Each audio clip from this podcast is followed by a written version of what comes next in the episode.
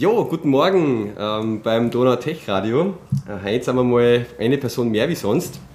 Äh, und zwar haben wir heute einen ehemaligen Kollegen eingeladen, den Stefan. Hallo. Ähm, hallo? Hallo, kommt das schon? Ja, das Ja, geht schon. Bist schon voll drauf. Ähm, ansonsten, wie gewohnt, der André und der Tom. Servus André. Servus Tom. Äh, Gerade noch rechtzeitig gekommen.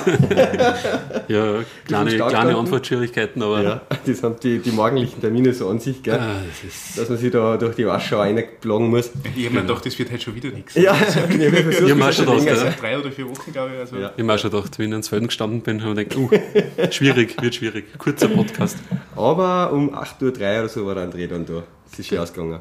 Perfekt. Ja, äh, wir haben ein bisschen eine gemeinsame Historie. Äh, Sind wir überschneidend? Sind wir schon gemeinsam einmal beim gleichen Arbeitgeber Wir gewesen? waren, glaube ich, alle drei einmal gemeinsam beim gleichen Glaube ich auch, Arbeitgeber. Also ich Gleichzeitig? Ja, also ich Sicher, wir Schon. sind Rücken an Rücken Ach gesessen. schon, schon, okay. Aber du hast Ja. ja. immer noch, du hast vorher schon aufgehört, bevor der André angefangen hat oder Nein, so, nein. aber nein, nein, wir waren schon Nein, nein, gleichzeitig. also wir haben, wir haben schon gleichzeitig angefangen. Ich weiß nicht, ob wir im gleichen Jahr angefangen haben oder ob Das glaube ich. wie Ich glaube, du warst im, vorher. Ja, also ich glaube, ich war gerade so im Auströpfen, nicht, wo ich immer so nur Okay. einen Tag in der Woche wegen Diplomarbeit und hin und her Ja. oder, oder irgendeiner anderen Arbeit oder einfach so halt. äh, ich glaube, ich nur mal ein oder zwei Tage in der Woche da war und da bist du dann, glaube ich, gerade wegen einem Praktikum gekommen und so. Genau, Genau. so war, so war Mhm. das irgendwie. Ja, ja. Und dann haben sie die Wege ein bisschen äh, zerstreut und wir haben uns eigentlich dann jetzt erst vor einem Jahr oder eineinhalb irgendwie wieder in der Linzer Technologieplauscher Ja, ich glaube, es hat äh, Szene irgendwie wieder getroffen. Ich glaube, es hat mit dem Technologieblauschel zum Tun gehabt oder mit diesen Coco-Heads, die einmal bei der Ja. Netzraller waren. Ah, Genau, ja, und da genau. habe ich gedacht, hey, cool, hey, den kenne ich doch. Ja, ja. Kennt, kennt der mich auch noch. Ne? Und, und, Genau. und seitdem habe ich gemerkt, hey, cool, was der, da sind ja noch Leute in Linz, die man kennen konnte und mit denen wir irgendwas machen konnten und solche Sachen. Und, und seitdem sehen wir, eh, sehen wir sie regelmäßig. Genau. Nicht? Also, Genau. äh, Ja, ich, zumindest einmal alle sechs Wochen, wenn es blauschert ist. Genau. Es ist, das ist eben das, was jetzt auch immer beim Podcast ja äh, so schwärmt davon, wie lässig die Szene da ist in Linz, ähm, weil man plötzlich einfach halt merkt, da sind so viele andere Leute, die irgendwie das, die selben Interessen halt haben und die sich da mal äh, zusammensitzen und ein bisschen was machen wollen halt. Ja. Äh, und da gehörst du dazu natürlich. Ja.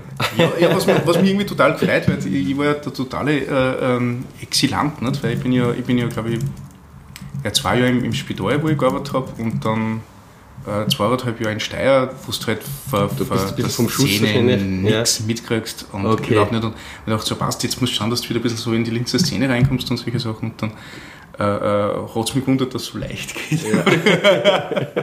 Aber es macht ja Spaß, nicht? Also das ist ja, Ja, wenn ja. du irgendwas hast, was dir gefällt und, und dann kannst du andere Leute damit, damit nerven und sie sind nicht genervt, das ist irgendwie eine total coole Kombination. Mhm, mhm. Ja, und äh, wir haben natürlich ein paar Mal schon erwähnt, du bist ja beim befreundeten, also du hast ja Podcast-Erfahrung. Du bist ja beim befreundeten Tech-Podcast, beim Working Mhm. Ja, Draft, genau, genau. als äh, regelmäßiges äh, Mitglied sozusagen. Genau, also ich habe jetzt nachgeschaut, ich bin seit 2013 äh, äh, im, im Stammcast, also, also im, in der Stammbesetzung dort. Ich war vorher zwei, dreimal Gast, wo ich halt so äh, ähm, glaubt habe, ich kann was Fachliches beitragen zu dem Ganzen und dann haben wir gedacht, na, also lieber regelmäßig blöde Fragen stellen, das funktioniert besser. Ähm, genau, und ich mache das jetzt, glaube ich, seit, seit Mai oder Juni 2013 regelmäßig und auch, auch fast wöchentlich. Ähm, und das ist eine irrsinnig coole Geschichte. Also das ist so richtig unsere, unsere Therapiesitzung, einmal in der Woche treffen sie und, und, und schauen, was in der vorigen Woche passiert ist und versuchen das Ganze aufzuarbeiten.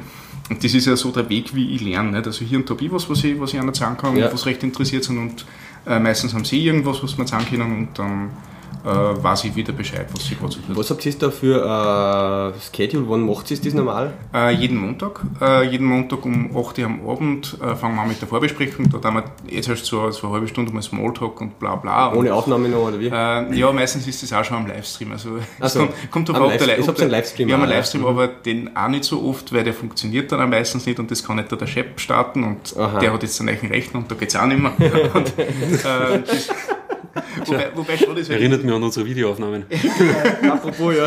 Na, wobei schade ist, weil das ist nämlich meistens so unser, unser, unser Backup, nicht? Also, Der Livestream. Ähm, genau, genau. Und wir haben früher, also wie, ich angefangen habe, haben wir tatsächlich immer so im Chat so 10 Hörer gehabt und im Livestream äh, 11 bis 15 Mithörer, nicht? äh, wo es halt noch, noch eine Diskussion gegeben hat. Das hat sich aber im letzten Jahr total aufgehört irgendwie.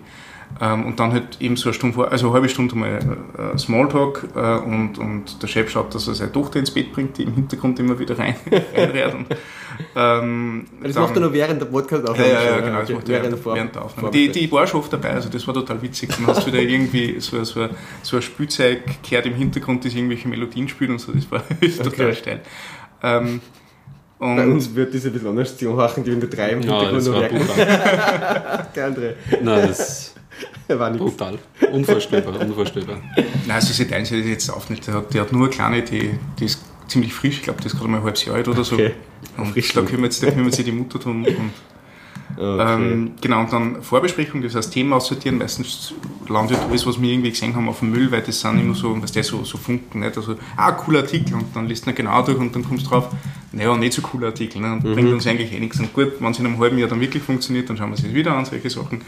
Meistens kommen wir dann, also das ist irgendwie so, so äh, gesetzte Regel, wir, wir kommen immer so auf ähm, zwei bis drei Themen äh, und vier bis fünf Links und reden immer eine Stunde, egal wie viele Leute das wir sind, egal welche Ja. Leute das sind und das funktioniert irgendwie dauerlos. Also da, da, ähm, Ist bei euch auch ein bisschen schon- leichter, das regelmäßig ist, weil halt ist auch, es macht es dann einmal zu zweit oder es Genau, macht genau. es zu fünft oder es Genau, wurscht, ja. genau, also wir wenn man zu sind- zweit ist wie wir, äh, allein willst, machst du es halt nicht. normal ist ja. Fahrt, genau. Äh, das ist so. Relativ. Ja, also wir sind jetzt äh, in der Stammbesitzung sechs Leute und wir haben Re Regulars, die halt immer, immer wieder Gäste sind nicht? und ähm, die ja teilweise schon auf Abruf sitzen. Nicht? Also der, der Sebastian Golasch, der, der ist mit einem von unseren Moderatoren im gleichen Büro und die arbeiten so lange, dass meistens ist, okay, wenn, wenn der merkt, okay, da ist jetzt keiner, ne? Ja. dann klopft er den geschwind auf Schulter und sagt, mach mit. Ne? Und Ja, dann ja. skypen die im gleichen Büro zwei Stunden miteinander. Das macht Aber- die Hauptsache nur über Skype. Machen wir es über Ja, Skype, ja. Und wir hätten einmal probiert äh, äh, Hangouts, aber da war Hangouts noch nicht gut. Und ähm, Skype hat sich mit unserem Livestream, der jetzt eher nicht mehr funktioniert, besser integrieren lassen. Ähm, Macht es teilweise ein bisschen schwierig, nicht? weil du halt, also gerade jetzt, wenn wenn du redest, nicht? Also, du kannst schon mal ins Wort fallen, weil du siehst richtig, wie einer dir ins Mikrofon springt. Ne? Ja. Äh, Beim Skype jetzt, das Video hast, wenigstens. Ja, beim Skype hätten wir es mit Video mal probiert, aber das sind die deutschen Internetleitungen nicht so Aha. gut. Okay. Und äh, ich traue mir noch auch nicht, dass ich, dass ich äh, eine Leitung hoste nicht mit Skype, Ja. dass die Qualität vielleicht ein bisschen besser war, weil dann, ich bin auch schon ein paar Mal rausgefallen. Also das ist alles immer so. Ja. Der mit der stärksten Internetleitung. Die Erfahrung haben wir auch gemacht, dass Stream. mittlerweile, äh, dass dann einfach ja, über Skype es geht, ja, Mhm. aber eben genau diese Reaktion auf was, was der andere sagt, das funktioniert halt live viel Genau. besser. Ja. Ja, und zudem haben wir halt äh, äh, unsere regelmäßigen Treffen, also mindestens einmal im Jahr, wenn nicht mehr, mal im Jahr, wo wir zur Beyond Tellerrand gehen und da wird halt in die Pausen aufgezeichnet und, und da sind auch immer sehr illustre Gäste, die man nachher sie krallen kann, nicht? weil die, die, die Speaker sind dort recht, ähm, recht motiviert, dass bei sowas dabei sind und quasi alles, was sie im Talk erzählt haben, nur, nachher nur mehr erzählen für uns. Äh, mit, mit Fragen, also das macht auch immer recht viel Spaß. Da haben wir schon einige, einige coole Gäste gehabt. Vielleicht sollte man mal sagen, um was geht es denn in dem Podcast? Ah, ja, genau, das war vielleicht gar nicht Wir haben schon ein paar Mal erwähnt, gell? Ja, wir haben noch mal ein paar Mal erwähnt. Äh, eigentlich, genau, also mal, muss mal schauen, Jetzt, wie man jetzt, sich- jetzt kommen wir dann schon langsam zu unserer Schnittstelle an. Ja, cool. Das ist, das ist quasi so ein Aufbau und Überleitung. Ja, genau, alles Also das, das Problem ist, dass unser Server extrem lahm ist, ähm, aber wir nennen uns den wöchentlichen News-Podcast für Webdesigner und Webentwickler. Mhm. Äh, das wöchentlich stimmt, das News stimmt nicht und das Designer streicht jetzt mittlerweile auch. Also wir sind ja quasi äh, so, so ein Web-Developer-Podcast. Ja. Also alles, was irgendwie mit ähm, hauptsächlich Frontend-Entwicklung zu tun hat, das heißt HTML, CSS, JavaScript, ähm, da alles und hier und da so PHP-Frameworks oder Node-Geschichten, also alles, was irgendwie so im Dunstkreis mitherrscht. Wir haben ja sogar schon mal einen, einen Vagrant-Talk gehabt, das war so inspiriert für, für deinen Vortrag für, beim Technologieplauscher, wo ich es nachher gleich mal ausprobiert habe für ein paar WordPress-Seiten von uns. Ja. Und das habe ich nachher gleich mal breitgetreten. Schaut euch das an, das ist total cool. Und da Ja, ja, da drückt es nochmal auf Tasten und ihr habt quasi alles, was braucht, damit ihr eine neue WordPress-Installation Ja. Und da waren sie recht happy. Ähm, also genau solche Sachen machen wir. Aber hauptsächlich halt alles, was irgendwie, irgendwie im Browser passiert und mit, mit, mit äh, Webtechnologien und Webstandards zu tun hat. Äh, das sind wir. Wir sind ja alle rechte, ähm, wobei das darf ich nicht sagen, weil die, der Großteil der Belegschaft ist aus Deutschland. Ähm, wir sind große Standard-Nazis dort. Also wir, wir, wir, Wir zensieren sie. Wir zensieren sie. Standard. Also, Piep. wir, wir kennen die, die Spec relativ gut oder wissen zumindest, wo wir, wo wir nachschauen müssen. Das habt ihr ja Zeitung das Glücksrad gemacht. ja, ja, genau, Äh, genau. Wo sozusagen aus Ähm, der. das ist komisch, dass wir das eigentlich nicht mehr machen. Das war mal so aus, aus, aus Mangels an Ja, Themen. irgendwann haben habt ihr das dann nicht- schon die Themen wahrscheinlich mehrfach ja, gehabt. Nein, wir, haben, wir hätten so viele Kategorien, aber irgendwie mittlerweile ist das echt so, wir, wir, wir machen eine Stunde Selbsthilfegruppe und das funktioniert ganz gut. Weil du kommst ja beruflich aus dieser Richtung, ne? Das machst du Genau, ja sozusagen beruflich dann bei einer Linzer Firma, ne? Genau. Du leitest Ja, da quasi den Bereich, oder? andere Firma. Ach so. muss ich gerade sagen, ich bin ja gerade im Wechsel. Okay. Also Ah, du bist ich, im Wechsel. Okay. Genau, ich bin Ja. im Wechsel. Ich, ich, war, also ich bin bis diesen Freitag, das ist jetzt Oh, voll, okay. voll aktuell, bin ich noch bei der Netral und da habe ich ein, ein relativ großes Team auch geleitet, das in dem Bereich tätig war. Und ähm, was ich dann mit 1. April mache, da gehe ich zur, zur Ruxit, das ist das neue Produkt von der Dynatrace. Äh, und da werde ich wahrscheinlich das weitermachen, was ich bei der Netral gemacht habe, nur mit anderen Leuten und anderen Mhm, Sachen. Aber Die Ruxit, sagt dir das was, So André? Spread. Nein, Das Ruxit ist quasi, äh, wenn sie jetzt für meine Worte nicht mehr beschreiben würde, äh, äh, ähm, ein Mitbewerber, ein Konkurrenzprodukt von der New Relic. Mhm. Also die Dynatrace kennst du schon. Deiner Grace kenne ich, ja. Ja. Und äh, die machen jetzt quasi so eine Startup-Geschichte, ein Lean, wo man halt quasi Dynatrace ist so das Enterprise-Produkt. Mhm. Ja, und das Ruxit ist sozusagen eher äh, Startup-Produkt. Ruxit, wie, schreibt man das? Äh, R-U-X-I-T, genau. Also das ist, heißt, habe ich einmal gehört, Rapid User Experience for IT. Okay, Genau, okay, okay. ja. Ah, Ja. sicher. Und das ist so ein Monitoring-Tool halt für Backend und Frontend, wo man halt JavaScript, Seitenaufbau, Performance mitmessen kann, Backend, Performance von Transaktionen, Datenbankgeschichten und so, oder? Genau, genau, genau. Also eh, im Grunde alles, was die, die Dynatrace-Lösung kann, äh, halt für, für, für So mit, einem- mit einem anderen Unternehmen. Pricing-Modell auch. Genau, mit einem- beim also- also- Enterprise, weil beim Dynatrace zahlst du halt einmal tausende Euro für eine Genau, genau. Installation im Haus auf deine Server oder so und beim Ruxit zahlst du halt äh, pro Server-Engine mal, keine Ahnung, einen monatlichen Betrag, äh, Ja, in die zahlst, du 100 zahlst, glaube ich, Euro. sogar für, für, für, für Hours, nicht? also je nachdem, Aha. wie viele Stunden du monitorst. Okay. Äh, und das sind aber maximal 120 Euro im Monat Ja, pro Host. Da liegen wir so beim New Das ist- Relic-Preis. Genau, das ist, das ist relativ, also das ist total vertretbar, finde. Also ich, ähm, wie ich dort war und wir haben sich das angeschaut, nicht? also ich habe ja eine Zeit Musik gemacht, habe, sie haben mir noch eine Raxe gezeigt und ich war richtig so, also das ist jetzt keine Werbung oder so, ne? das, Ja. das war ein total ehrliche, ehrliche Eindruck. Ich habe gesagt, ja, warum haben wir das nicht bei der Netral? Nicht? Weil das, hat, es ist so oft die, die ähm, diese Fragen, hey, auf der Seite ist was kaputt, nicht? Ja, ja, äh, ja. und dann mache ich Detektiv für drei Stunden im Frontend und merke dann, ah cool, Backend-Fehler, ne? Mhm. äh, hätte uns total, äh, hätte uns total geholfen. Ja. Da kann ich jetzt vielleicht gleich einhaken auch noch, weil wir, also wir verwenden eben New Relic und Das ähm, muss denn dann. Ja, das, ich will mir sehr mal anschauen, auch, es ist sicherlich mal spannend auch zum Evaluieren auch, das Ding. Äh, und New Relic ist ja eigentlich so, Gott, das kostet auch 150, 180 Dollar im Monat oder was, ja, für den Server, wo der Server eigentlich 100 Dollar oder was im Monat kostet. Ja, also Ja. das ist fast Ja. gleich viel, wie du fürs Hosting zahlst, ja, für die Ja. Barebone 8-Core-Maschinen und was weiß ich bei Hetzner. Ähm, und ich sage mal so, ähm, 8 Monate oder, oder 9 Monate vom Jahr brauche ich es nicht. Weil da läuft alles so, wie es laufen soll. Ja? Aber wenn ich dann jetzt gerade wieder zu was war, einmal eine Downtime habe oder so, oder irgendein Problem habe, wo man irgendwas komisch verhält am Server, dann ist das unschätzbar vom Wert.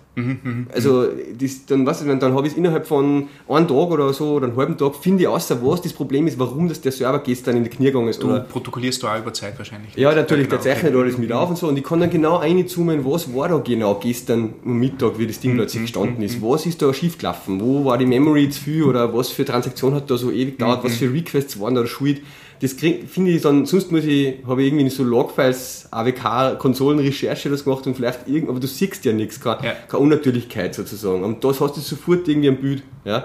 Und durch das sage ich, ja, das ist irgendwie relativ, was das Ding dann im Monat kostet, weil das ist halt für eine gewisse Zeit, sagst du, wie bei einer Versicherung. Äh, wenn ich das jahrelang einzahle, ja gut, sage ich immer, ja, eigentlich habe ich es nie braucht, aber wenn ich dann einmal den Unfall habe Ja, oder so, Und, dann ist es wertvoll. und ja. ich stehe voll, voll gerne in die Relation. Also bei uns kostet äh, äh, eine Erwartungsstunde, glaube ich, das gleiche wie, wie im Monat die, die Ruxit. Ja, wo ja. mir denke, also wenn ich dafür nicht drei Stunden suche, sondern Ja. die eine Stunde, die ich dort jetzt habe, quasi investiere in, in Genau. das Produkt, ähm, dann hilft mir das enorm. Mhm. Und in, in Wirklichkeit kann man es auch, wenn man wenn man wenn man es richtig macht, dem Kunden so verkauft. Mhm. Also du sagst, okay, du hast einen Wartungsvertrag bei uns und Was ich da jetzt Da ist ja einhaken wollte, ist eben nur das, äh, ich möchte das gerne eine Stufe weiter treiben bei uns auch, was ich, was mir eigentlich komisch finde, ist, dass New Relic das nicht bietet.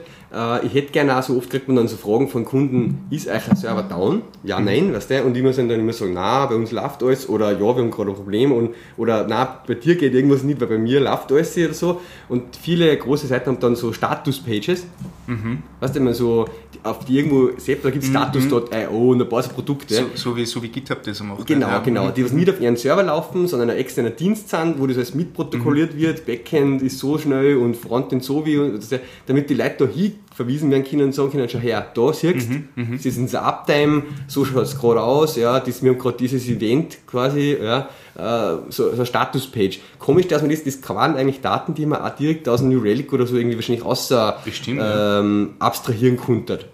Ja? Ja, cool, das muss ich einer gleich erzählen. ja, genau. Dann, Nein, ist eine coole Idee. Ja, ähm, und was wir jetzt auch noch gemacht haben, weil es bei uns jetzt aufzubauen, das New Relic ist zwar super geil, dass die notifiziert, wenn was ist, äh, und es, äh, du kennst eigentlich da drin immer alles, nur habe ich, da kriege ich eine Mail und ich kriege Pu- Push-Notifications auf meine App.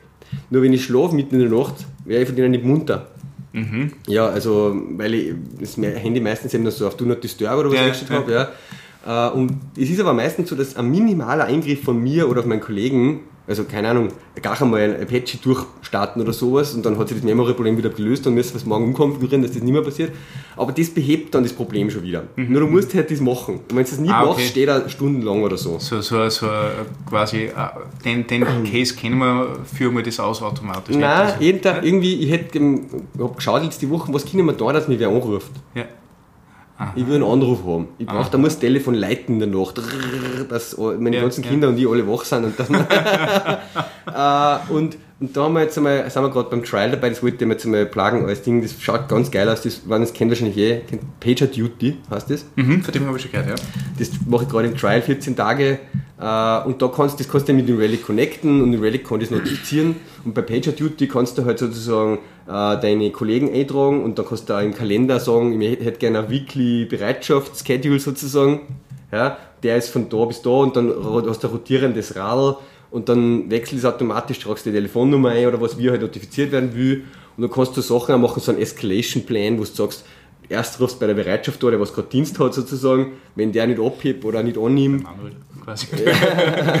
Nein, dann, dann gehst du zur nächsten Stufe und du kannst jetzt sagen, am Ende, wenn keiner erreicht wird, muss halt der CTO oder der oder der angerufen werden. Ja. Cool. Äh, alles so Services bietet das. Das probieren wir jetzt gerade mal aus und das schaut echt ziemlich lässig Du aus. musst halt echt hoffen, dass du irgendwie einen Ausnahmefehler hast während der, während der äh, Trial-Periode. Nein, ich habe schon mal einen Test gemacht, ich habe einfach einmal äh, Also ich nicht, schalte- ich schalte was aus. nicht schauen, kritische passiert, Komponente mal niedergefahren am Abend ja, und einmal geschaut, wie sich das anfühlt. Ja. Mhm, stimmt, also die sind eh mit alle, also mit alle Konkurrenten quasi drinnen, nicht? Also mit App Dynamics und New Relic und Pager Genau. Ja, Ja, ja. steil. Ja, du kannst das ja zum Beispiel so konfigurieren, dass du sagst, okay, was da in deinem Bug-Tracking-System, wenn da jetzt irgendwas daherkommt, ja, von der Kategorie, weiß ich nicht, es brennt, es Ja. brennt, es hat duscht oder irgendwas, Ja. dass da eine SMS schicken. Ne? Und was du auf das SMS, wenn du das nicht irgendwie dann quittierst oder so, ja, dass du da nicht ab Das kann Reply oder abrufen, sowas, genau, ja. so haben es mir zum Beispiel. Also ich hab's eh so. Mhm. Ja, wie, wer schickt da die SMS? Keine Ahnung, Pager Duty. Also ich hab's auch Irgendwas. Pager Duty genau. aktiv. Ja, okay. Weil da gibt es nämlich dann die Möglichkeit, eins oder drei oder vier zu antworten und so. Mhm, Ich weiß nicht, wie es konfiguriert ist, ich weiß nur, dass sozusagen auf die, aufs Bug-Tracking-System geht ja, Aha, und nicht auf die okay. Server. Okay. Bei uns ist es jetzt so, was dem wir haben relativ, eigentlich relativ viele verschiedene Server. Und ja. Das heißt, wenn da da ein Agent von euch einen, so einen, einen, schwierig, einen schwer, mit von einer gewissen Schwere oder was Da gibt es eine Kategorie, schau dir das jetzt sofort an, ja, egal wie spät das ist Okay. und egal was für Tag ist und auf das geht Aha, das. okay, ja. Also, man, es muss nicht immer auf, direkt auf den Serverstatus ergehen. Ne? Ja, ist ja eine interessante Option, ja. ja. Ja, die, bei den bei die Webprogrammierer tut sich quasi nie irgendwas, oder? keine neuen Produkte, keine neuen Libraries. Nein, nein, nicht. Ah, Fahrt, oder? äh, Ist immer nur HTML. Themen oder? HTML und CSS macht sie, oder? Ich mache ich mach tatsächlich, also ich habe hab mich so ein bisschen reduziert auf, auf echt nur CSS machen, wenn ich in einem Produkt was mache. Also die JavaScript-Geschichten, die Tatsächlich, meine, ja? meine Kollegen lassen. Ich mache JavaScript. Aber jetzt CSS gehört oder less? CSS. Ah, okay. Also nein, nein, also wenn, dann macht man es. Also klar, nein, Okay, Prozessoren ja, ja, macht man ja. Schaut, das, also, also ja. Und, und, und, Ähm, wöchentlich also- wechselnde äh, Bildtools und. Nein, also da sind wir mittlerweile ziemlich konstant. Also äh, ähm, was, was du irgendwie anfängst äh, ähm, mit Zeit und Erfahrung ist, dass du äh, Hypes recht gut und schnell abschätzen kannst und weißt, was jetzt dahinter ist. Nicht? Also, also diese, diese ganzen Hype-Kurven, die mache ich gar nicht mehr mit. Ich schaue mir das immer aus der Ferne an wenn es in einem Dreivierteljahr die Leute immer noch davor reden, dann schauen wir es vielleicht dann genauer. Und ähm, also wir haben jetzt seit fast über zwei Jahren so ein Grunt-Setup laufen, mhm. äh, das ständiger weiterentwickelt wird. Ich bin dann gespannt, ob das nachher nur weiterentwickelt wird. Und das du nicht mehr da so, bist. Genau, das wird Ja. so eine Frage werden, weil es rennt auf meinem GitHub-Account. ähm, aber das rennt sehr stabil und sehr gut und ähm, hat uns in den letzten zwei Jahren enorm viel gebracht. Nicht? Also das war, also diese ganze äh, Yeoman und Grant Setup-Schiene, also wann ich JavaScript entwickelt habe, dann eigentlich fast nur mehr unter Node. Ne? Äh, und ich habe jetzt in der letzten Zeit viel mit Ember, das hat mir aber schon Spaß Das ist halt immer witzig aus Sicht eines, äh, von unserer Sicht als Ja. Backend-Bereich. Du, du, du, du, du hast uns ja damals auch schon so hingestellt und gesagt, ah, jetzt haben wir da einen Backend-Podcast. Ja. so. Aber wenn ich mich selber mal so bezeichne aus Backend-Sicht, äh, dann ist ja das so, man, man belächelt das halt ein bisschen, wenn man sagt, ja, jetzt haben die Frontend-Leute auch mal herausgefunden, dass man ein Ja, jetzt- Build-Tool jetzt- braucht. Ja.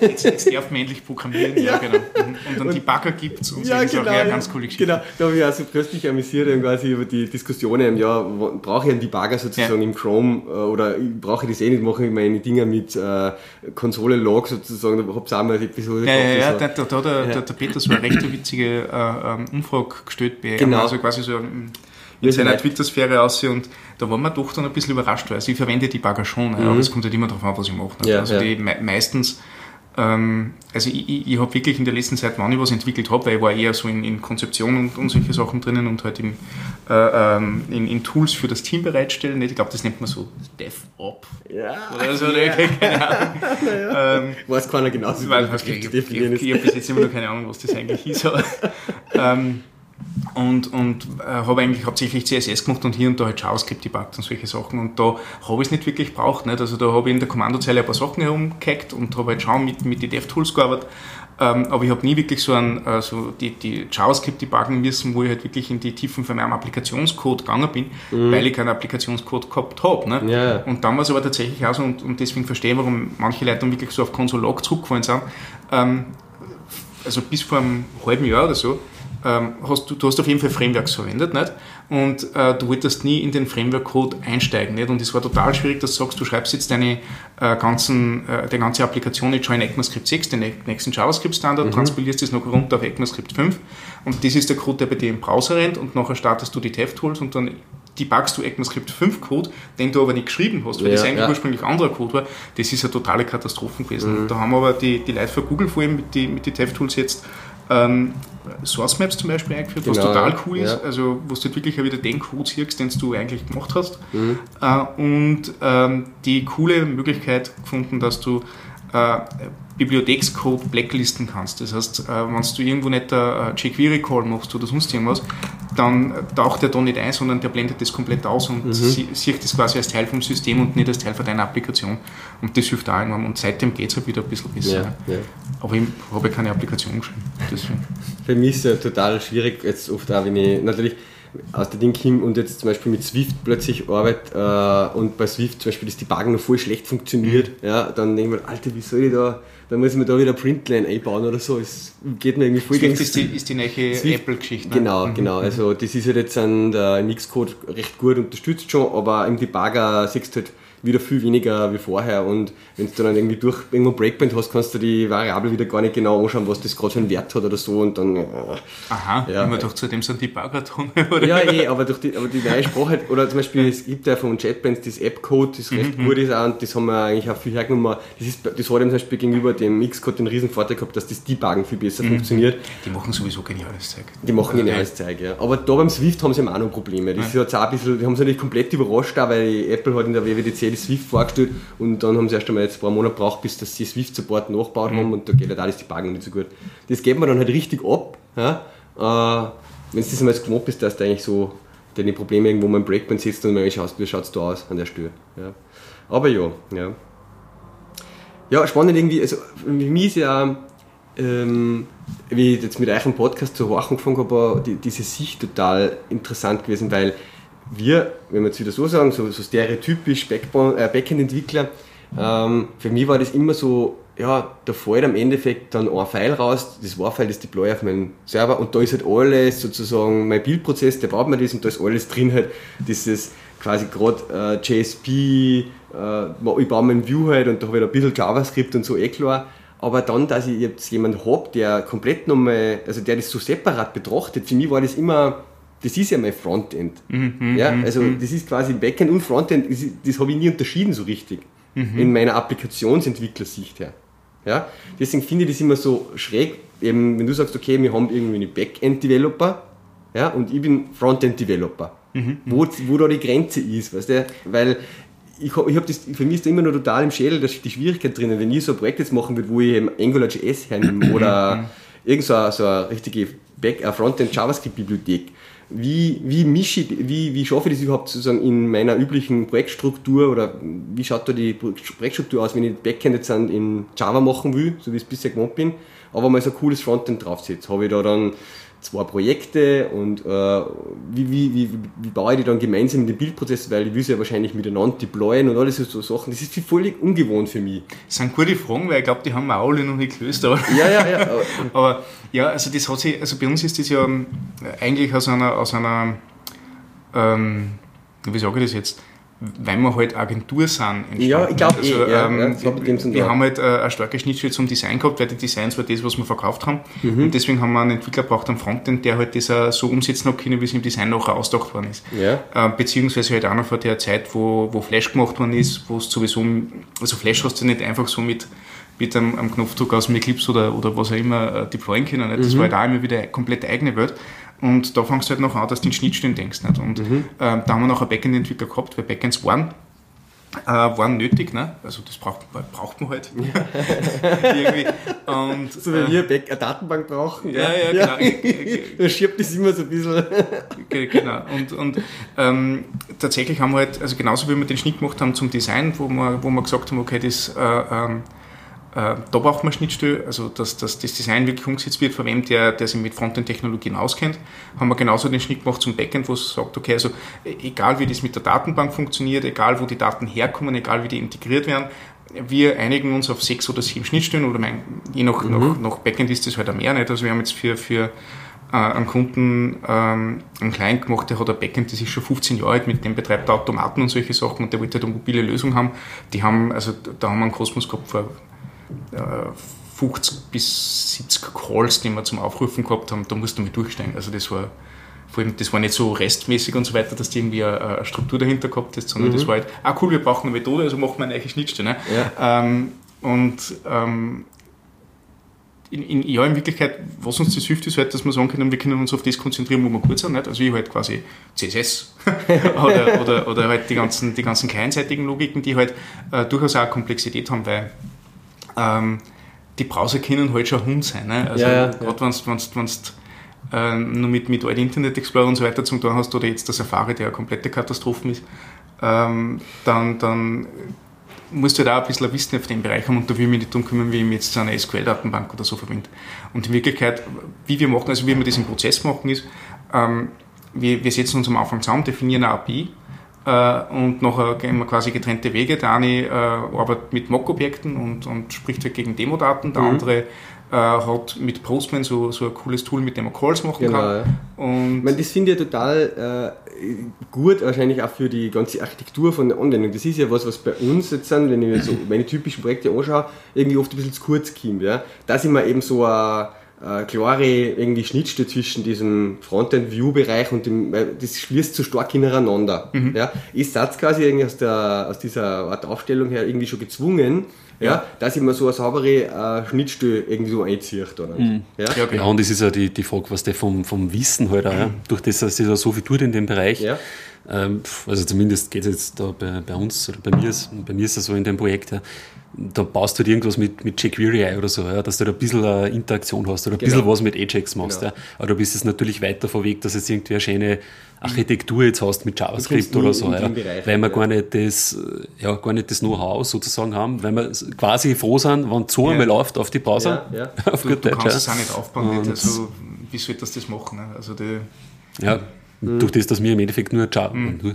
aber halt Java-Programmierer, Groovy Grades Programmierer sind, Mhm. Mhm. Und das sieht man schon, dass da das quasi halt ähm, abgeht natürlich. Ne? Mhm. Weil du siehst, okay, da kommen die ganzen neuen coolen Technologien mit AngularJS und bla bla bla. Das sind aber halt alles eigentlich selbst wiederum, oder Ember, ja, das sind halt alles wieder selbst wiederum Frameworks, wo du halt dann schon.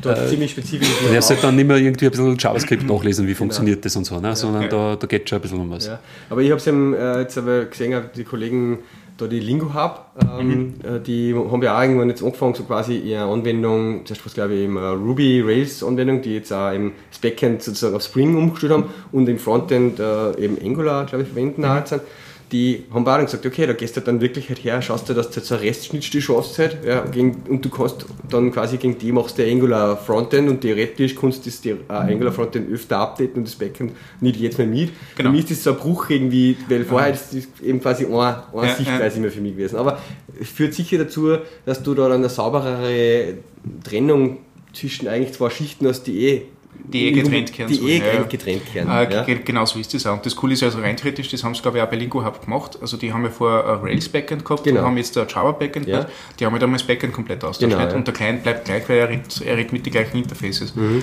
Äh, und, und das ist äh, eigentlich eine total coole Geschichte. Ähm, wir haben halt das auch komplett separiert nachher. Also mhm. der, der Backend-Typ kümmert sich um sein Deployment und um sein äh, um sein Bild und wir kümmern uns, um, also mittlerweile kümmern wir uns um Bild und, und, und, haben dort noch was laufen. Und, ähm, Irgendwo muss ja dann schon zusammenfließen. Also äh, am Server, ne? Also, wirklich erst am Server? Ja, ja, also bei uns ist das erst am Server. Also wir haben ah. natürlich Staging nicht, ja. äh, äh klar, weil aber ja, also gut, wir machen schon viel live, aber, aber wir haben natürlich Staging, aber ähm, nein, also die, die, die Sachen werden, werden separat ähm, separat deployed. Wir reduzieren uns aber halt auch wirklich auf, auf äh, überschaubare Mengen. Also wenn wir im, im, äh, im, im Client, also im, im Frontend was deployed, dann hast du ein CSS-File äh, oder ein bis fünf JavaScript-Files, je nachdem wie, wie du das modularisierst. Und das war es dann nicht. Also wir dann äh, sollten Markup deployen und solche Sachen, weil das, gerade wenn man Single-Page-Applications macht, ist das eh kein Thema. Ne? Mhm. Und ähm, Genau, also und das, das passiert halt dann direkt dort. Es gibt natürlich Integrationstests und solche Geschichten, mhm. äh, dass checken kannst, ob, die, ob das, was du geschrieben hast, jetzt eh noch funktioniert, genau, mhm. mit dem Backend. Ähm, aber tatsächlich sind das zwei komplett losgelöste Geschichten. Ja. Also stell dir vor, wie wenn du mit der Facebook-API redest. Nicht? Äh, mhm. Äh, die kannst du auch nicht, hast du auch nicht im Griff und musst den Code trotzdem deployen. Ne? Ja, ja. Und dem, Nein, ist eine interessante ja. Sichtweise, äh, die halt irgendwie bei unseren Anwendungen weil, weil es kommt wahrscheinlich auch die Teamgröße drauf oder so. Also wenn ich jetzt eben ein oder zwei Leute an so einer kompletten Web-Application sitzen habe, dann habe ich halt typischerweise nicht die, diese starke Trennung, mhm. wo ich halt sage, du machst nur den Frontend-Bereich so quasi. Mhm. Ja. Äh, aber, aber eben, ich sehe es auch immer mit der Mischung aus eben dann nur Mobile-Apps, ja. ja. weil wenn ich das sauber mache, theoretisch kann ich dann gleichzeitig, wenn ich die Schnittstelle baue, auch für die Mobile-Apps die Schnittstelle nutzen. Das machen wir ja so. Ja, also, also die Trennung haben wir auch. Ja, ja. Also die, die gleiche Schnittstelle funktioniert für, für unser Mobile-Team wie für unser Web-Team. Ja. Weil wir hier sechs, vor sechs Jahren mit dem Timer angefangen haben, ja, habe ich halt zuerst einmal eine Webanwendung gebaut ja, und dann habe ich mir eine Schnittstelle überlegt für den Mobile-Client. Ja. Mhm. Heute würde ich wahrscheinlich eben gleich schon eben eine Restschnittstelle definieren wo ich dann den Web- und den Mobile-Client aufsetzen kann. Wobei, wobei unsere iOS-Developer mit, mit einem klassischen REST-Interface bis iOS 7, glaube ich, das totale Problem gehabt haben, weil irgendein Protokoll hat äh, iOS nicht unterstützt. Also was heißt Protokoll? Methode. Ne? Also du hast ja Post, Get und ich glaube Put so, und Delete gibt es dann und ich glaube, genau, also Action hat, ja. hat er nicht können. Ne? Und ja. das geht auch erst sehr kurz. Mhm, mhm, Deswegen machen wir jetzt den Rest. Mhm. Aber wir haben die erste Dinge in Hashing-Protokoll noch und was ich, also geht ja mittlerweile auch alles über JSON super. Ja. Also das ist, da nähern sich die Sachen ja sehr stark an. Ja. Ja, interessant. Das, das äh, ist noch nicht so ganz. Ich meine, ich bin, ich halt echt, muss sagen, wenn das so voll vom Backend immer, stimmt schon. Ja, und das da immer so schwer noch, wie mhm. das. Aber ich möchte auch gerne in so eine Richtung kommen. Ja. Ja, nein, also es, es zahlt sich ja definitiv aus. Also ähm, du wirst halt in, in der äh, in dem Gebiet viel spezieller und, und kannst äh, äh, viel mehr Erfahrung dort halt sammeln. Also ich bin total froh und darum bin ich glaube ich jetzt da wieder in, in, in dem Bereich, dass ich mit, mit Java und Backends nichts mehr zum tun habe, weil das, ja. ähm, das ist halt nicht so das meine. Ne? Ja. Und mit anderen komme ich irgendwie, irgendwie besser klar und das taugt mir jetzt auch nicht. Also jetzt kann ich ja wieder in dem Bereich arbeiten. Mhm, mh. ähm, Wirst du, du als äh, dann als, weil wir die, die Diskussion haben wir auch gehabt bei uns in der Firma dann, äh, was ist man, gibt es quasi den Full-Stack-Developer? Braucht man den, muss man den haben, will man der sein? Äh, weiß nicht, wie siehst du das? Fühlst du du als Full-Stack-Developer? Nein. Nein. Eben aus dem Grund, weil, weil ich sehe, dass ich zum Beispiel bei diesen ganzen Frontend-Technologien, sage ich jetzt einmal, da bin ich schon mehr oder weniger ausgestiegen. Ja? ja. Und du kannst da fast, also es tut sich ja in dem Backend-Bereich, tut sich ja eigentlich ja auch immer nur viel, mhm. relativ viel. Ja? Mhm. Und wenn du es dann nur kombinierst mit irgendwelchen DevOps, Geschichten, ja, mhm. wie was weiß ich, Server aufsetzen, das am Laufen halten, Load Balancing, was da ist, Spring Session, Docker. ja, da wird das Spektrum, da macht sich halt da schon ein relativ großes Spektrum auf, sage ich mal, wo es schon sehr schwer wird. Ja. Und dann ich meine, ich mache teilweise Android-Applikationen auch noch. Mhm. Ja. Mhm. Irgendwann einmal geht da halt ein bisschen auch die Zeit aus, ja, dass ja. du überall dann dahinter bist. Und eh, wie du sagst, die Erfahrung vor allem Dingen fällt da halt dann. Ne? Mhm. Weil wenn ich mir jetzt, keine Ahnung, einmal im Jahr halt irgendwie irgendeine JavaScript-Library anschaue oder so, ja, ja. reicht es halt nicht. Ja, sondern ja. es musst halt wirklich täglich mit ja. dieser Frameworks um, Erfahrung sammeln. Also, also wir, wir haben tatsächlich ein paar Full-Stack-Developer und haben jetzt in der letzten Zeit äh, verstärkt danach gesucht. Ähm, das hat durchaus auch noch seinen sein, sein Sinn und seinen sein Reiz, ähm, weil du halt das Ganze eher dann von einer Integrationssicht her betrachtest und ähm, die, die Frage ist, wie viel das brauchst nicht. Also mhm. ähm, äh, ich, ich, bin froh mit den zwei, die wir jetzt haben. Nicht? Also die, die, die machen einer, einer Arbeit in dem Bereich auch total gut. Äh, die sind halt jetzt nicht diese Ember-Gurus, aber die können halt, wenn es ist, die können JavaScript-Code angreifen, können drinnen arbeiten und äh, können zur Not äh, Fehler finden. Genauso können sie am Backend was arbeiten und, und, und dort Nachfehler finden und, und äh, selbst was stricken nicht, aber sie, sie werden also das, das, erlaubt halt auch die Zeit nicht. Sie werden halt nie äh, die enormen Spezialis Spezialisten da drinnen werden, mhm. ähm, aber, aber sie können bis zu einem gewissen Grad halt den ganzen Umfang äh, gut abschätzen. Und da darf man halt auch nicht äh, ähm, quasi Scheuklappen sagen. Also wir, wir haben tatsächlich einmal das Problem gehabt, dass uns das Backend sowas verwurscht war, mhm. äh, dass, wir, dass wir nachher auch teilweise Probleme für einen nicht verstanden haben und, und das halt auch in Diskussionen ausgeartet ist, die nicht sein hätten müssen. Ja, halt ja. ein bisschen merkst, okay, zumindest verstehen, was da dahinter passiert und warum das so ist. Ähm, das ist keine schlechte Geschichte und das sollte man unbedingt machen. Äh, das, da fangen jetzt die ganzen JavaScript jetzt eh wieder an mit, mit Not halt nicht, dass sie halt ein bisschen in, in den Guster kommen und sagen, hey, kein Browser, cool. und ich kann trotzdem das schreiben, was ich schreiben möchte. Ja.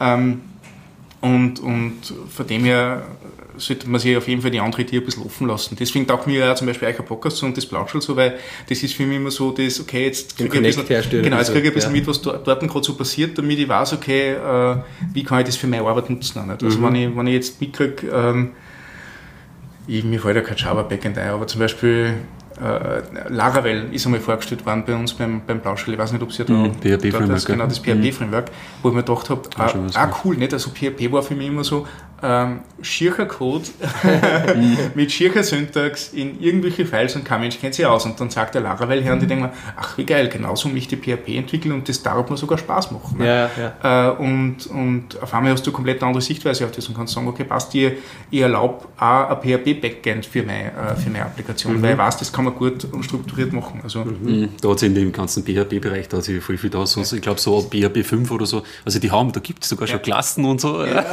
und Trade Trades und alles Mögliche. Das glaubt man gar nicht. mittlerweile. Also ja. die haben jetzt gerade Feature Oder was ob PHP 6 sind mit dieser ganzen. Ist, ja.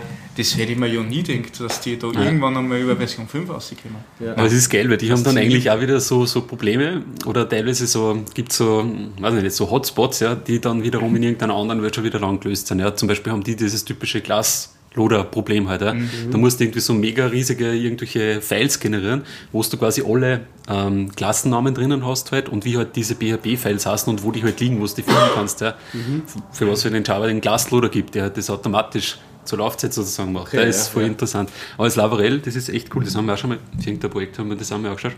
Mhm, ist relativ, eigentlich so von den Features ziemlich Grails ähnlicher. Ja, ja also ich kenne es. Aber da ist eine Struktur sozusagen wie Rails, fertige genau. Rails, Grails, genau. Das ist aber auch grundsätzlich so, das gefällt mir einmal am Rails und war vor, Rails auch so, mhm. so ein Ding wahrscheinlich so ein Boost, weil ähm, ich habe bei einer Spring-Anwendung, bei einer klassischen Java-Anwendung irgendwie lang braucht, bis ich mein Setup so gefunden habe, wie für mhm. mich eine Anwendung ausschauen muss, dass der wie ich strukturiere die, damit ich mich wieder zurechtfinde und jetzt mal wieder nach ein paar Jahren, wenn du wieder eine neue App gestartet hast oder so ein neues Projekt, hast du wieder überlegt, ah, wie geht das jetzt mit der neuen Version und, und, was kann ich besser machen wie damals und äh, du brauchst ja schon ewig lang oft für diesen Bootstrap Boilerplate Code, dass das einmal am Laufen hast, das Ding, ja. Und wenn du dann so eine Vorgabe hast, wo du die, wo die, sozusagen die Allgemeinheit schon findet, das ist eine, eine vernünftige Struktur, ja, ja, und du kannst einfach mal da aufsitzen, dein, dein Task überhaupt zu erledigen, ja, ohne dass du viel Gedanken machen musst, wie setze ich denn überhaupt das Projekt auf, mhm. ja. Das gibt dem Ganzen natürlich schon einen enormen Boost und wenn du das auch dann, äh, wenn mehrere das nutzen, du kannst das auch einfach vergleichen miteinander, ja, weil du sagst, ja, so schaut das Projekt aus und so das, aber von der Struktur ist eigentlich das Gleiche, ja, kennt sich jeder, findet sich ja. so gut zurecht, das bringt schon enorm viel, ja. Mhm. Äh, ja, Okay, ich, ich, ich habe da einmal echt äh, Rails ausprobiert. Ich habe in meinem Leben noch nie eine Zeile Ruby geschrieben. Dann habe ich so ein Tutorial ausprobiert und mir gedacht, wow, ich bin der mega Backend-Entwickler. Ja. ich habe da, da voll, voll die Schnittstellen und das funktioniert alles und ich muss halt nichts machen. Und das ja. nicht, äh, ähm, ich, ich glaube, dieser, dieser Trend, dass du halt so, so gut Defaults hast und, ja, und solche Sachen. Genau. Das, ähm, ist es was, was beim JavaScript zum Beispiel immer nur abgeht? Da musst du Ember nehmen. ja, so, ja. Nein, weil ich sage, jetzt habe ich das Grails da und da habe ich extrem geile Folderstrukturen, wo mhm. meine Services und meine Domains und so und die Config und alles, alles mehr so uh, Convention over Configuration. Ja, ja, genau, ja, genau. So. Und jetzt fange ich an, jetzt schreibe ich da das erste JavaScript dazu für die Seiten. Ja, patsch, das ich rein, nenne ich halt so und so. Das ist ungefähr, dass ich halt das, dieses Person.js, da das gehört zu der Person View irgendwie dazu ja, oder so. Und dann, äh, ja, brauche ich das nächste, und, ah, mache ich mal wieder irgendwo File und jetzt habe ich irgendwas, was ich gemeinsam brauche. Wo tue ich denn das jetzt hin? Und dann kriege ich irgendwann am Ende so einen Wursthaufen von JavaScript-Files ja. ja. wo man dann denkt, ja verdammt, da kenne ich mich erst wieder nicht aus. Ja, da gibt es keine, keine Convention für mich irgendwie. Das ist ähm, das wie, wie, wie in, in der Fachhochschule äh, den, mein JavaScript, äh, meine JavaScript-Vorlesung gehabt habe. Da mhm. habe ich gesagt, ja, möchte ich irgendwas besonders her nicht und dann habe ich gesagt, wie kann ich JavaScript schreiben, ohne dass schier wird? Das war so quasi seine einzige Frage, die er gehabt hat. Also nicht vom Syntax, sondern von der, von der Struktur, Struktur her. Ja, genau. Also, also ja. Syntax ist eigentlich, wenn du zusammen siehst und so, ist eigentlich eh recht schön, aber ja. von der Struktur her und, und das sind halt Probleme, die eben diese ganzen Frameworks jetzt da angehen. Nicht? Mhm. Äh, ein paar zu einem, zu einem, gewissen Grad mehr und ein paar eher weniger. Nicht? Also Angular ist eher so der Baukosten, mit dem du nachher dein eigenes äh, Framework schreibst und Ember ist halt ganz stark auf eben dieses äh, Convention äh, und, und äh, Configuration. Wie, wie hast du das dann nochmal genannt? Convention over Configuration. Convention over Configuration. Also du brauchst genau. ja nichts konfigurieren, genau. wenn du an die Conventions hältst. Und, und die ja. haben da jetzt auch im, im letzten Jahr äh, sich enorm weiterentwickelt, dass sie halt jetzt auch so ein Kommandozeilen-Tool haben, mit dem du sagst, okay, du möchtest jetzt äh, einen neuen Controller anlegen und dann generiert er die richtige Datei im richtigen Folder, bindest an der richtigen Stelle in dem HTML-Code ein und du schreibst wirklich nur mehr den Code dazwischen. Ne? So okay, ja. mhm. Und äh, immer abgestimmt mit der aktuellen Version vom Framework und solche Sachen. Und die gehen halt ganz stark in die Richtung, sie sagen, äh, sie haben eben, eh, also die, die, die Typen kommen alle von der, von der Ruby-Community, ne? Mhm. Ähm, die sagen, sie haben äh, äh eine konkrete Vorstellung, wie eine gute Web-Applikation kleinenseitige ausschaut und äh, sie, sie stellen dir alles zur Verfügung, damit du das so schreiben kannst, im Ember-Way halt. Nicht? Also ich ja. vergleiche das immer so, äh, ähm, bei Angular nicht hast du halt quasi, du, du, du willst zum Elfenbeinturm gehen und bei Angular gehst du mit der Maschetten durch den Dschungel, du hast halt verdammt coole Maschetten, nicht, mit denen du da durchrennen kannst und bist voll schnell und viel gut dabei. Und, und bei Ember lässt du auf der Yellow Brick Road äh, äh in einer goldenen Sänften hintragen, ne? Aber, aber wenn du nur einmal kurz vom Weg abkommst, brichst du alle Füße auf die Art. Also das ist, äh, ähm, das habe ich schon Mal gesagt und mir gefällt es immer mehr, je öfter dass ich jetzt äh, weil, weil tatsächlich ist es so, also mit Envo musst du halt wirklich einen Weg gehen, aber der Weg ist gut und der, also gerade bei, bei der Netroll schlagt der halt äh, ähm, sagen wir 90 Prozent von unsere, von unsere Fälle nieder. Ne? Mhm, und, und mhm. deswegen ist das auch das Framework geworden, das wir jetzt verwenden. Interessant ist dann, dann die anderen 10 Prozent, ob man die auch genau. machen kann und ob man das schafft quasi. Bei den anderen 10 Prozent, äh, da, da äh, haben, sind wir dann schon teilweise sehr kreativ. Das ist zum Beispiel der Hummel, nicht, der halt ein Konglomerat aus verschiedenen Technologien ist. Mhm. Da haben wir, das ist der Planer, der Das ist der Planer, genau, und der rennt halt der, der Core nur auf Flash. Ja. Also der, nicht der Core, sondern diese, diese 3D-View rennt auf Flash. Dann ja. haben wir einen Core, der in C++ geschrieben ist und für die App funktioniert, wie fürs Web funktioniert, den wir mit M-Script Skripten kompiliert haben fürs, fürs Web ja, ja, und, darauf auf, und alles verheiratet man in einer Ember-View, nicht, wo man halt wirklich äh, teilweise auch nicht sicher waren, ob Ember die richtige Technologie dafür war. Mhm. Ähm, was wir aber mittlerweile sind. Nicht. Also mittlerweile haben wir, haben wir Ember gut genug verstanden, dass wir, äh, dass wir mit Gruppen neben einen goldenen Weg quasi rennen können und, und, und trotzdem weiterkommen. Ähm, aber, aber das funktioniert mittlerweile auch ganz gut. Mhm. Und das ist halt wirklich das. Und ich, ich glaube, das gilt für, für, für die meisten Leute, die sagen, äh, wenn ich wirklich so, so eine kleinseitige Applikation habe, wo ich nur per Fuse anzeige, Daten empfange und wieder wohin schicke, äh, dann kommt man mit Ember super ausdrücken und du hast wirklich so ein gemachtes Nest und das legst du ein und, und, äh, und das funktioniert. Ne?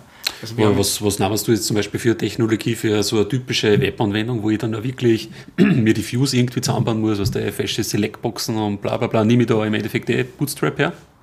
Also du meinst so als, als wo ja wirklich, genau, so? also es ist eigentlich so mehr ähm, die, die Dinge, wo wir herkommen, ja, wenn du ja, jetzt irgendwelche Backend-Anwendungen ja, oder sowas ja. machst. Wir machen eigentlich so diese... Aus der Listen, Detail, Edit, ja, ja, genau. CRUD-Operation. Ja, das ist so quasi, wenn du nicht ums Frontend kümmern willst, nimmst du Bootstrap. Ne? Ja, genau, ja, genau. äh, ja, es, kommt, es kommt darauf an, was du für einen Anspruch hast. Wir haben halt, nachdem wir in einer Agentur waren, war halt äh, ähm, Bootstrap für uns nie wirklich ein Thema. Wir haben es einmal mhm. ausprobiert, also die Cineplex-Seiten baut auf Bootstrap. Mhm. Äh, wir haben Bootstrap hergenommen, vor allem, äh, also wir haben viel Bootstrap, nicht? also wie, mhm. wie, man, wie man eine gute CSS-Architektur aufbaut, damit äh, nachher was, was rauskommt und das skalierbar ist. Also das, für das was gut, aber, aber wir, also nachdem wir dort äh, sechs Frontend-Entwickler haben, die alle gut in CSS sind, würde man nie Bootstrap hernehmen, weil wozu? Ne? Also das kennen wir selber und kennen wir für den Use Case, den wir haben, wahrscheinlich besser. Ne?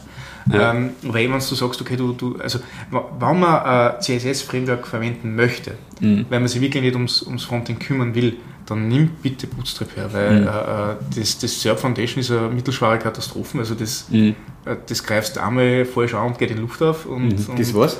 SERP Foundation, das ist quasi der große Bootstrap-Konkurrent. Außerdem haben die gerade eine total schräge Strategie, wo es vier Frameworks bereitstellen, einen mhm. Arm für unterschiedliche Use Cases, mhm. was halt mein Verständnis vom Web nicht, nicht wirklich entspricht. Mhm. Äh, und die anderen Frameworks, die es gibt, die sind alle eher so auf ähm, Struktur für den, für den eigenen Style. Das heißt, wenn du selber keinen Style machst, dann bringt dir das auch nichts. Mhm. Und von dem her ist Bootstrap eigentlich eigentlich nur das Beste. Mhm, also, okay. ähm, ich habe das auch ganz cool gefunden, um muss ich da auch noch mal plagen, ich habe es glaube ich schon mal erwähnt, du hast da so ein kleines Buch einmal vorgestellt, auch ähm, Smacks. das Smacks-Thema. Genau, genau. Das ist auch so was, was eben, das geht aber eher jetzt in die schlagt eine ähnliche Kerbe wie das, was ich vorher gemacht habe mit JavaScript. Ich habe beim JavaScript immer so einen Sauhaufen gehabt. Mhm. Ich habe auch eben in die Anwendung dann, wenn du irgendwie, du brauchst halt deine also IDs und Classes und so fürs CSS. Äh, wenn ich mir jetzt zum Beispiel die Zeiterfassung bei uns in Timer anschaue, der halt über sechs Jahren entstanden mhm. ist oder vor fünf Jahren das meiste im Web, dann hat er der irgendwie eine IDs, weil wir halt gar nicht mehr was braucht haben, um mhm. da ein jQuery-Ding aufzuhängen. Ja, mhm. Dann hat er irgendwie eine Classes, damit wir halt äh, irgendwie Style draufhauen. Ja, und, und, und dann hast du am Ende auch so einen, so einen Wildwuchs ja, von all diesen Dingen und, und, das, und keine Struktur dahinter. Und keine ne? Struktur ne? dahinter. Mhm. Ja. Und das macht es ja irrsinnig hart, das Ganze dann irgendwie zu, mit einem anderen Style mal zu versehen oder zu refactoren, umzubauen, weil halt alles, du weißt nicht, wenn ich die Klasse jetzt da verändere, dann weiß ich nicht, wo wirkt sich das überall aus, mhm. wo hängt die überall drinnen, bla bla bla. Da, da finde ich das Max eben ganz interessant. Ja, das Max ist da ziemlich gut. Äh, wenn man sich das mhm. zu Herzen nimmt, auch als, als ein Backend-Developer, der ein bisschen mhm. was im Frontend da macht, mhm. wenn man sich da ein bisschen anhält an dem. Ja. Mhm. Äh, Funktioniert das dann auch in die, in die Real-World-Projekte oder ist das auch so ein bisschen so ein also, heiliger Gral? Wie nein, tatsächlich, also tatsächlich haben wir jetzt, ähm, haben wir jetzt einige äh, einige Projekte umgesetzt, die ein bisschen besser waren als wie die Standard-Webseiten. Grad, ich, ich, weiß nicht, ob ich über das reden darf, da haben wir so einen fetten NDE unterschrieben. Aber diese, diese eine Applikation, wo wir mit dem 15-jährigen Backend geschrieben haben, nicht? Die, ja. die hat halt ähm, die, die, das war halt wirklich eine, eine Viechern-Applikation mit unterschiedlichen Views, aber auch hat das System sein müssen, weil verschieden kombinierbar und solche Sachen. Und da haben wir sie massiv an die Regeln gehalten dort und, und haben wirklich eine Struktur geschaffen, die erstens für jeden anderen zum Lesen war, der zumindest das Buch verstanden hat. Ne? Mhm. Und, und der hat da einarbeiten können und ähm, das auch, wenn du das, wenn du das nachher gelesen hast, äh, äh im HTML-Code oder sonst irgendwo, du verstanden hast, was jetzt diese, diese Anwendung der CSS-Klassen für Auswirkungen hat auf, die, auf das Element, das du damit stylst. Mhm. Und also das, das hat tatsächlich eine, eine, eine Real-World-Tauglichkeit. Äh, mhm. Und Max würde ich auch an jeden empfehlen. Also normal, also eigentlich ist das jetzt so ein bisschen ein Wunderpunkt bei mir, weil ähm, in der letzten Zeit poppt wieder immer irgendeine andere CSS-Namenskonvention oder Methode auf, wie man das machen soll. Und ich habe schon so genug davon, weil, mhm. weil äh, jeder findet auf einmal den besten Weg, wie man einen Button stylen kann, weil das halt das greifbarste Beispiel ist und, und nachher nimmst du es halt für irgendwelche anderen Sachen her, die nicht Buttons sind und dann kannst du es wieder vergessen. Ne? Ja, ja. Und da ist Max damit, dass er eigentlich sagt, okay, äh, überleg dir eigentlich nur, wie du deine Sachen kapselst und, und geh auf die, auf die Sachen wie äh, äh Layout, äh, äh Status und nur zwei andere, ich noch schon, ich weiß eh schon wieder nicht mehr. Das ist jetzt dieses Rule Genau, genau das Rule also ja. die Basisregeln, die Layout-Regeln, die Modulregeln und die, die Statusregeln. Mhm. Äh, und, und wenn du das du da irgendwo unterordnen kannst in die vier, dann bist du schon mal auf dem richtigen Weg. Ja. Äh, und der Rest ist noch äh, dir überlassen und ich gebe dann einen Vorschlag, wie ich einmal gemacht habe. So mhm. funktioniert das mhm. Buch quasi. Mhm.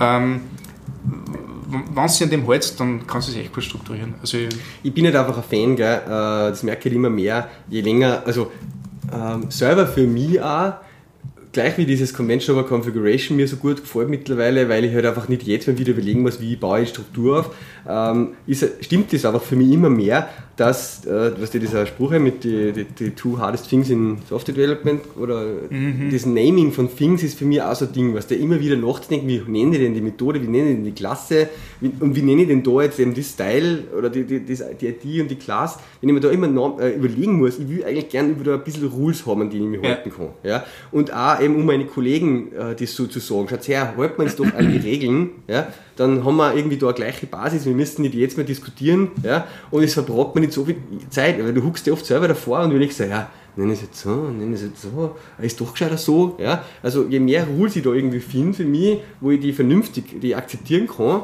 die, und die ich mir irgendwann einmal einpräge, weil ich es oft genug hernehme, ja, umso besser. Ja, deswegen suche ich da irgendwie immer nach denen. Mhm. Ich habe hab mir ganz fest vorgenommen, wenn ich jetzt wieder Webanwendungen wieder mehr mache und so, wieder neue Sachen starte, dass ich mich ganz strikt nach solchen Regeln halte. Mhm. Ja, äh, weil ich es einfach immer wieder im Nachhinein merke, wenn du das nicht tust, was das dann wieder für einen Aufwand bedeutet, wenn ich nach drei Jahren an irgendeinem Kundenprojekt wieder mal was dazu bauen muss, die ich damals nicht so gemacht habe. Halt. Da gibt es ja. eine Namenskonvention, die sich mittlerweile, glaube ich, ein bisschen etabliert hat, obwohl ich noch nicht so überzeugt bin davon. Dass ich im, ich habe es noch nie so verwendet, dass ich wirklich zufrieden bin damit. Äh, beziehungsweise habe ich eine, eine schwere Zeit gehabt, dass ich, dass ich ähm, Kollegen das erkläre, die, die dann mit, mit Modularisierung generell schon ein bisschen überfordert waren.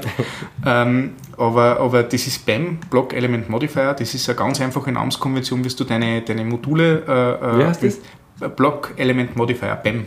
Aha, okay. Genau, ja, und Ähm, das ist eben dazu gedacht, äh, du hast ein Modul, äh, wie kannst du jetzt da eine Namenskonvention einführen, damit alleine von, von, von, der Struktur vom Namen her weißt, was das Ding ist und tut. Mhm. Und das ist relativ schier mit, mit zwei Underscores und zwei Dashes und solche Sachen, wo du denkst, oh, so einen CSS-Namen habe ich doch noch nie gesehen. Ja, Furchtbar, ja.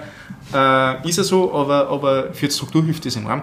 Und was mir halt gefällt, ist, äh, es gibt mittlerweile Linting-Tools, die schauen, ob du die an die Konvention hältst bei den mhm. gewissen Files und das ist halt echt geil und das habe ich auch in die Show rein. Mhm. Ähm, beziehungsweise das SCS Lint muss ich da nehmen, das ist auch Spitzentool. Also, ähm, also was Codequalität quasi angeht, da tut sich gerade auch im Moment einiges. Ich bin, ich bin so froh, dass ich, dass ich das äh, so quasi als Abschiedsgeschenk noch, noch irgendwie untergebracht habe, dass äh, äh, jeder Code, den wir bauen, äh, äh, äh, syntaktisch auch noch checkt wird, ob der sauber ist, sodass er jeder andere dort einarbeiten kann. Also mhm. da geht es um Klammersetzung, da geht es um Namenskonventionen und solche Sachen, wo ich mir denke, ähm, Java habe ich immer gewusst, wie ich noch bei, bei besagter Firma damals gearbeitet habe, mache ich so, wie es die Typen Versand machen. Nicht? Und dann ja. hast du ungefähr ein, ein Gefühl dafür. Wird sich mhm. wahrscheinlich mittlerweile auch schon geändert haben. Und das hat man halt auch immer geführt. Und, und mittlerweile gibt es Tools, die, ähm, die das auch recht gut unterstützen. Ne? Mhm. Und das regelmäßig ausgeschalten werden. Ja, aber ja. so ein JavaScript-Code-Style-Checker, der muss schon drin sein. Mir hat das immer wahnsinnig gedacht, dass Eclipse und auch also IntelliJ da so gute Unterstützung auch fürs Formatieren ja. von Code bieten. Ja, man, das war cool. Äh, und was der, wo ich einfach das schon so gewohnt war, dass ich vor Control-Save quasi am Windows nur Control-Shift-F oder was drückt zum Formatieren. Ja? Mhm. Äh, und oder auch das damals im Clips hat es ja dann gegeben, Auto-Format quasi vor dem Save immer. Ja? Das habe ich dann immer aktiviert gehabt. Ja, geil, mein Code, jeder hat das, das gleiche mhm. Style gehabt bei uns in, in, im Team. Und das geht mir jetzt auch voll ab, wenn ich dann iOS entwickelt und Xcode kann das zum Beispiel nicht oder so. Mhm. Weißt du, dass ich dann sage einfach auf Knopfdruck, ja, schiebt mir die Klammern an die richtige Stelle und so, mhm. weil ich will nicht da noch ein Leerzeichen einbauen und da. Aber mhm. ich bin ja voll der Fan auch von dem, dass das gleich formatiert ist, dass man sich auf das einigt da. Haben wir gerade jetzt wieder Diskussion gehabt, weil eben im Swift zum Beispiel die Klammersetzung beim if in die ganzen Tutorials anders ist und so und ohne Klammern um die Condition herum und so. Mhm. ah, ja. Aber ja, muss man dann irgendwann sich einigen und sagen, okay, in Swift ist das halt so gängig und dann gibt es halt spezielle Operationen, die, die, wie zum Beispiel das if-flat, was dort haben, ähm, das, da muss es einfach so sein, dann okay, dann machen wir es halt so. Mhm. Ja, aber man muss zumindest auf ein gemeinsames Ding einigen. Ja. Hm. Was wir da auch teilweise verwenden, und das hilft halt bei wirklich Basic-Geschichten wie äh, ähm, Tabs oder Spaces und solche Sachen. Ja, also wir, wir, haben halt das Problem, dass jeder von uns jeden Editor nehmen kann, den er möchte. Nicht? Das mhm. heißt, du hast irgendwie ein Problem, dass du, dass die eigentlich gut nicht, aber du hast halt ein Problem, äh, die funktionieren anders und äh, der Item haut halt generell nur Spaces rein und formatiert die nicht nachher, wenn er es anzeigt mhm. und Sublime macht es äh, mit Tabs und solche Geschichten. Äh, und da gibt es ein Projekt, das heißt Editor-Config. Äh, da hast du einfach nur so, so ein INI-File quasi äh, ins Root von deinem Projekt und die Plugins checken das und richten ja einen Editor direkt ah, darauf aus, auf geil. eben Beistrichsetzung, kann man jetzt sagen. Also der checkt da, ob du dass das am Ende für jede Datei eine leere Zeile ist und solche Sachen. Aha. Weil kann sein, dass im Konkatinieren nachher das zusammenrutscht und dann nicht mehr funktioniert und so. Also das haben wir ja gleich, aber das geht, das haben wir, haben wir schon beim nächsten Ding, aber so, mhm. das ist für mich auch so arg, wenn man jemand sagt, er entwickelt im Editor.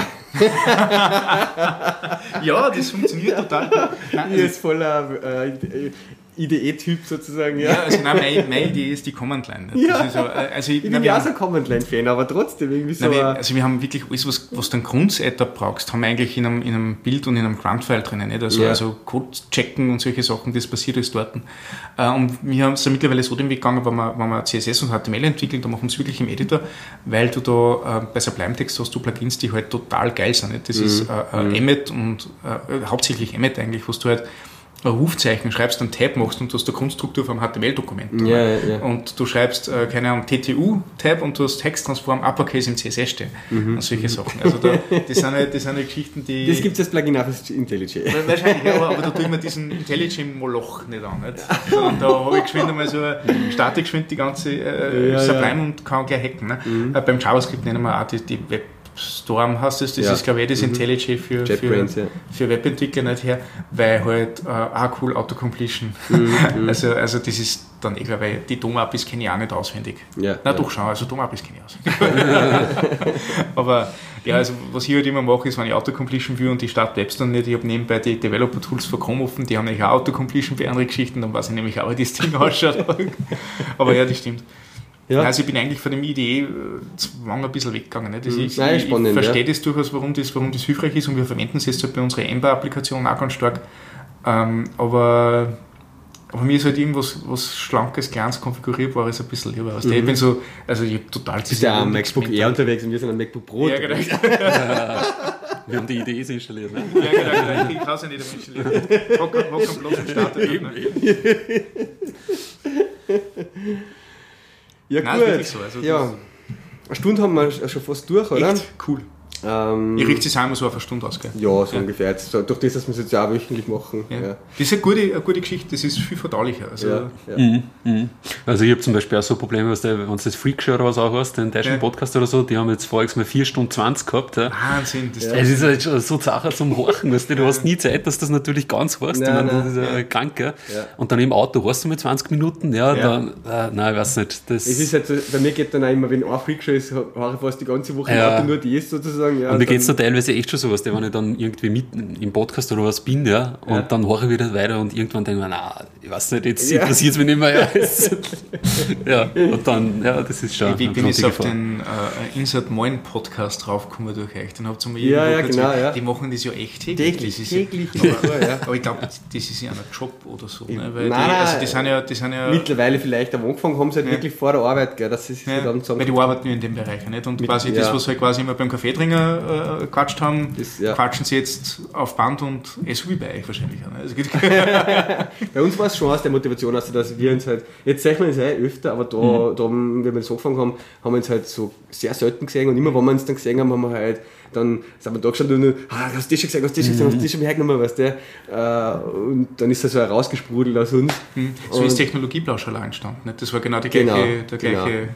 Motivationsgrund. Ja, ja, cool dass du das einsperren musst, die ganzen Entwickler.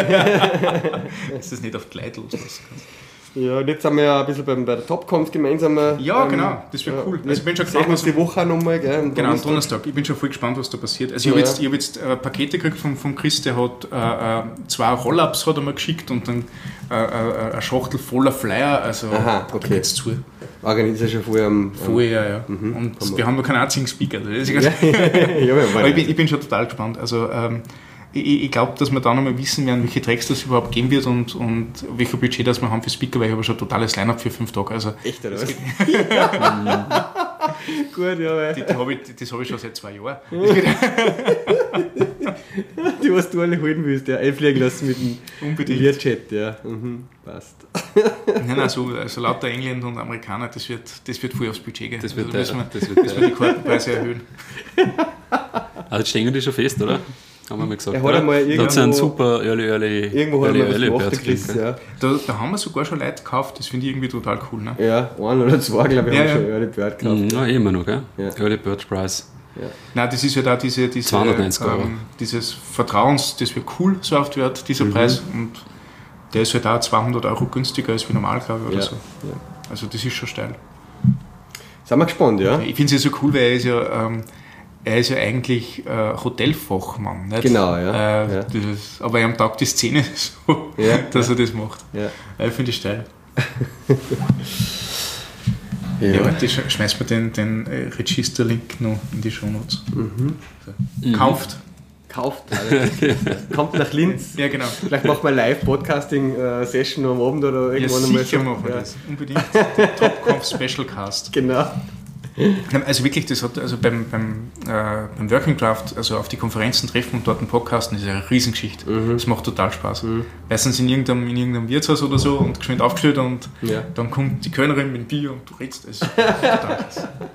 Ja, das Mikrofon hat auch am Tisch leicht blöd, gell? Ja, ja ich muss mir jetzt, ich muss mir jetzt ein gescheites Mikro checken, aber das schaut eh gut aus. Also ich habe quasi die, die, die, die Kopfhörer vom, ja. vom iPhone und dann kratzt immer der Board beim Mikro. Ja, wobei, was mir an denen stört, ist, dass auf dem Tisch stehen mittlerweile, wenn es da ein bisschen so, das hörst halt voll im Mikrofon. Ah, ja. okay, ja. Also was geiles Setup auch, würde ich gerne haben, sowas, was auf einem, quasi wie ein, auf einem Ständer nebenbei steht, mhm, was der mit so einem Arm, ja, ja. was das so hertragen ja, ja, so ein Teles so Teleskop-Dings, ne? Also ja. so wie du das im Fernsehen siehst, ja. also, ah scheiße, ich Mikrofonstange vergessen ja, zum, genau, zum genau. aus dem Bild, ja. Da gab es extrem geile so mit, halt, was du so herrichtest, mit so einem äh, Schutz noch, was der für das... Ja, dass das nicht zuspuckst und solche Sachen.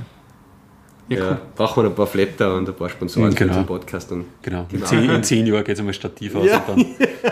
genau.